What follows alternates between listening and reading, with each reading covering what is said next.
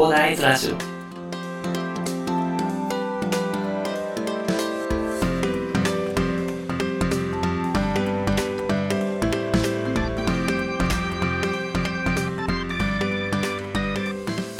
はい、おはようございます。こんにちは、こんばんは、広大です。えーこの番組ではですね、一級建築士、ブロガー、ポッドキャスター、セールスデザイナーの私がですね、日々の活動を通してサラリーマンの方が楽しく生きるために役立つ情報をお話しさせていただいております。いつも聞いていただきありがとうございます。さて、本日は12月10日木曜日ですね。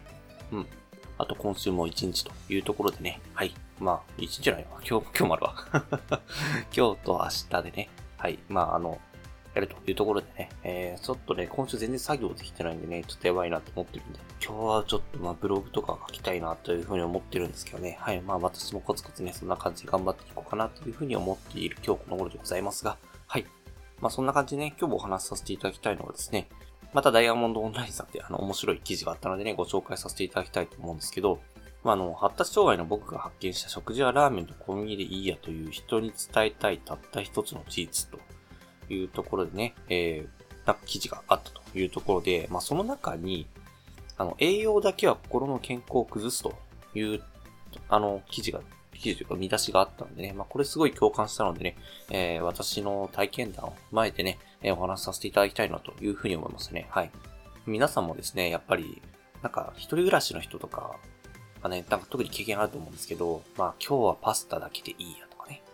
あとなんか、お好み焼きだけみたいなね。そんな感じで、まあ、しかもパスタだけとかだと、あの、ペペロンチーノでいいや、みたいな感じで。えー、なんかね。で、栄養はなんか野菜ジュースとか、なんか、下手したらサプリメントとかね。まあ、そっちでいいや、みたいな話をね、えーされる方いらっしゃると思うんですけど、ただね、かなりね、これは心の健康を崩すことになってしまうので、非常に注意していただきたいと。なので私もね、一人暮らしを始める友人に対しては、自炊はしろという風な形で、進めているんですよね。まあ、なんでかっていうとですね、やっぱりなんか、どうでしょうね。ちょっとまあ、なんでしょう。細かいなんか栄養的な、栄養科学的なところとかはわかんないんですけど、やっぱり足りないんでしょうね。えー、なんか栄養分だけじゃ。なんかまあこの記事によると、まあやっぱり食事っていうのが体の栄養であるとともに、まあ心の栄養でもあるというところがあるみたいなんですよね。まあ実際私もですね、本当にね、えー、ペペロンチーノだけで、なんかね、給料前に使いすぎたんですよね。普通になんかお金もらってないわけじゃなかったのに、なんかね、あの遊びすぎて全然使いすぎて、ま、給料前お金がないみたいなね、そんなことがあって、で、まあペペロンチーノだけで1週間ぐらい過ごしたことがあったんですけど、まあほんとね、もうモチベーションというかね、もうほんと気分最悪でしたら、ほんと朝起きたらもうメンタルやばいみたいなね、そんな感じになってたので、まあ今考えると本当料理をしなかったからだなっていうのはすごいわかりますね。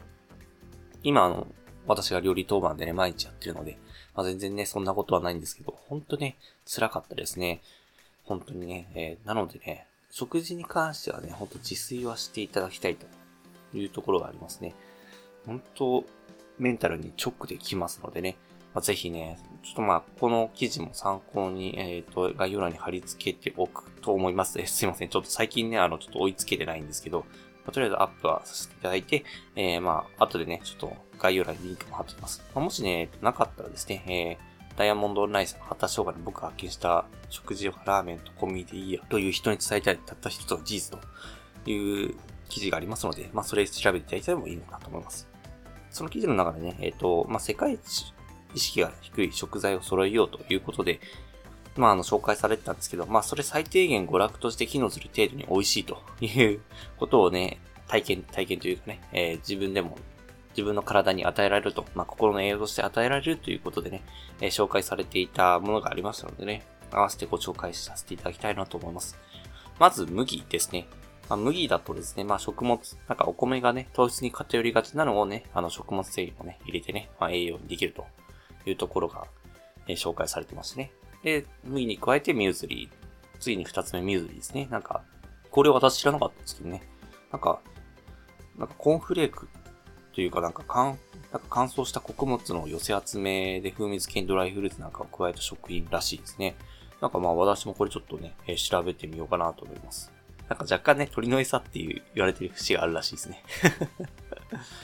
まあその辺が気になる方はですね、なんか別途ね、ドライバナナとかドライレーズンでも買って追加するといいというふうに記載されてますね。はい。まあ、ちょっと調べてみてもいいんじゃないかなと思います。で、三つ目が卵ですね。やっぱりタンパク質ですね。卵大事ですね。卵があればね、なんか卵かけもできるしね。えー、なんか卵焼きとかもね、美味しいですし、えー、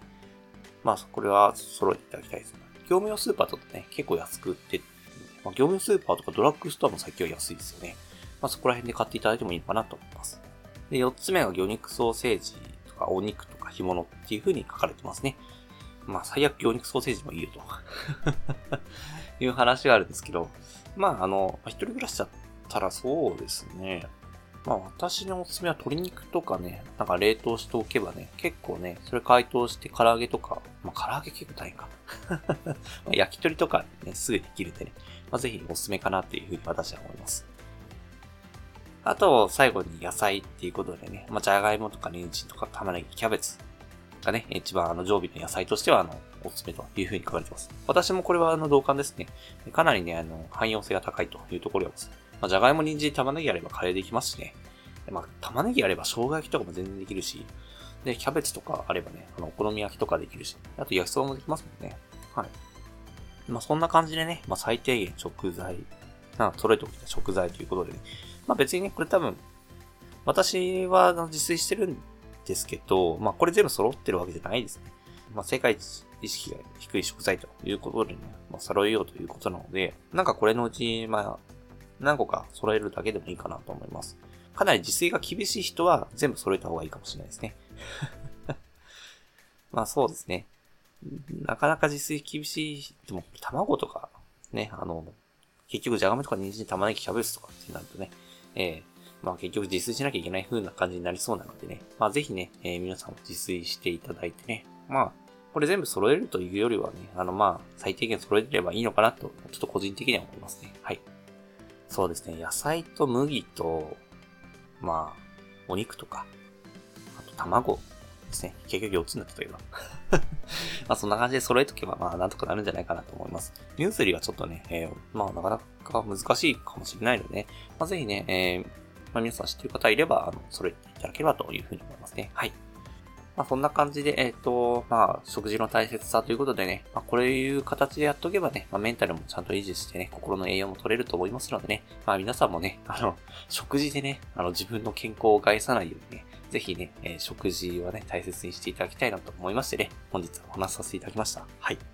まあサラリーマンの方だとね、なかなか結構難しい部分もあると思いますが、えー、食事に関しては気をつけていただきたいと思います。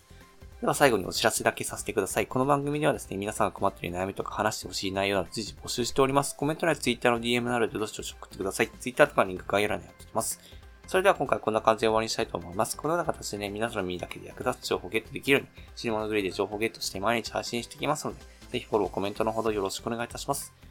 では最後までお付き合いいただきありがとうございました。本日も良い一日をお過ごしください。それでは。